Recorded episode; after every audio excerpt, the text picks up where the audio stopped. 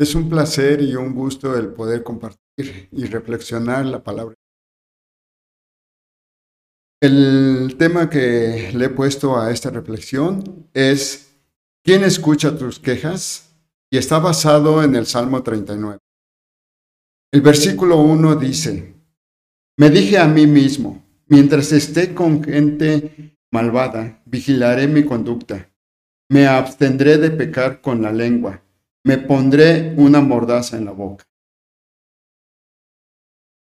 Sin duda, este salmo habla de lamento, habla de dolor, de sufrimiento. Y no es por demás. David había sido ungido por, eh, por Dios para ser rey, pero mientras ascendía al trono, tuvo que esperar algunos años. Mientras ese tiempo sufrió una persecución muy severa por parte del rey Saúl. Trató de matarlo en diversas eh, veces. Y luego la traición de su hijo, que trató de matarlo para eh, ascender al trono en su lugar. Sin ninguna duda, David tenía muchas eh, quejas para delante de Dios. Sin embargo, él no, eh, no fue a, quejarse con gente, sino que llevó sus quejas delante de quien, de quien lo podía ayudar. David guarda silencio delante de la gente. Encontramos que David determinó guardar su lengua para no pecar. Así decidió no quejarse ante otros de cómo Dios lo estaba tratando. Hermanos, sin duda alguna, todos tenemos quejas que, plantear. Pero así como David lo hizo, debemos tener el sumo cuidado de no llevar nuestras quejas ante gente que no conoce la palabra de Dios principal. Él decidió guardar silencio y llevar todo delante de Dios. Hermanos, cuando hacemos esto, quejarnos delante de la gente, el mensaje que estamos eh, implantando en los que nos escuchan es la de un Dios que no tiene cuidado de nosotros, de un Dios que no suple nuestras necesidades y que nos tiene en, el abandono. Pero lo que yo veo aquí, el mensaje más eh, alarmante que podemos dar a la gente es que confiamos más en Él o en ella que nos está escuchando que en nuestro Padre Celestial. Jeremías 17, 5 dice, eh, así dice el Señor, maldito el hombre que confía en el hombre, maldito el que se apoya en su propia fuerza y aparta su corazón del Señor. Encontramos un principio simple aquí a primera vista. Al confiar en el hombre, el corazón del creyente se aparta de Dios.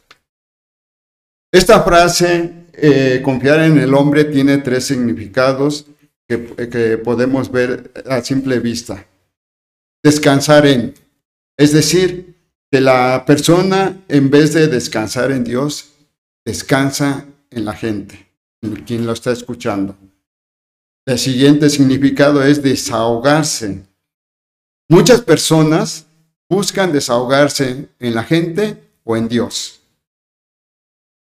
Em, en vez de buscar al Señor, lo primero que buscamos es quién nos puede escuchar. No sé si han escuchado la frase que dice, estoy buscando a alguien en quien pueda desahogarme. Hermanos, jamás el hombre podrá satisfacer la necesidad del corazón del hombre. Vuelvo a repetirlo. Jamás el hombre podrá satisfacer la necesidad del corazón del hombre. El confiar en el hombre se, nos aparta de Dios, apartamos el corazón de Dios y buscamos en aquellos que no pueden hacer nada por nosotros la solución a nuestros problemas. El siguiente significado tiene que ver con buscar alivio. Por naturaleza, el hombre busca alivio en Dios o en el hombre. David sabía muy bien esto, que nadie podía resolver sus problemas más que aquel que podía escucharlo, más que aquel que podía entenderlo y sanar su corazón de todos los problemas que tenía. Hay expresiones que a veces hacemos de decir, usted es el único que nos puede, me puede ayudar. Es el único que puede darme un consejo. Le decimos al pastor o le decimos a alguna persona. Y David decidió no hacer esto, sino ir allá donde podía encontrar la solución. Pero dentro del silencio de David algo estaba sucediendo. Dice el versículo 2, así que guardé silencio, me mantuve callado, ni aún lo bueno salía de mi boca, pero mi angustia iba en aumento. La versión Dios habla hoy dice al final, pero mi dolor iba en aumento. Aquí parece que David se está contradiciendo, pero no es así. Lo que eh, nos quiere decir es que toda queja que se guarda en el corazón en algún momento puede causar un dolor tan intenso que tendrá que salir para no seguir causando más dolor. Pero entonces aquí surge una pregunta, ¿qué hacer? ¿Hablar o no hablar? Dice el versículo 3, el corazón me ardía en el pecho al meditar en esto, el fuego se inflamó y tuve que decir. La versión Dios habla hoy dice al final, y dije entonces con voz fuerte, lo que vemos aquí es que David fue y derramó su corazón ante Dios. Y ahí lo primero que hizo es reconocer su fragilidad. Dice el versículo 4, hazme saber, Señor, el límite de mis días y el tiempo que me queda por vivir. Hazme saber lo que lo efímero que soy. Del versículo 4 al 6 David expresa al Señor que es algo eh, que su fragilidad. Y algo muy importante que expresa es, o más bien que le pide, sabiduría. Sabiduría para conocer la brevedad y la fragilidad de su vida. Hermanos, la vida es tan corta que muchas veces la desperdiciamos en platicar o eh, buscar gente que no puede resolver nuestros problemas. David entendía muy bien que la vida era tan corta que tenía que aprovechar cada momento de su vida para buscar y estar con el único que podía entender, escucharlo y ayudarlo en las tribulaciones de su corazón. Y es así como, es así como vemos que David se refugia en Dios. Y, el versículo número 7 eh, dice, ahora Señor, mi esperanza, perdón, dice, y ahora Señor, ¿qué esperanza me queda? Mi esperanza he puesto en ti.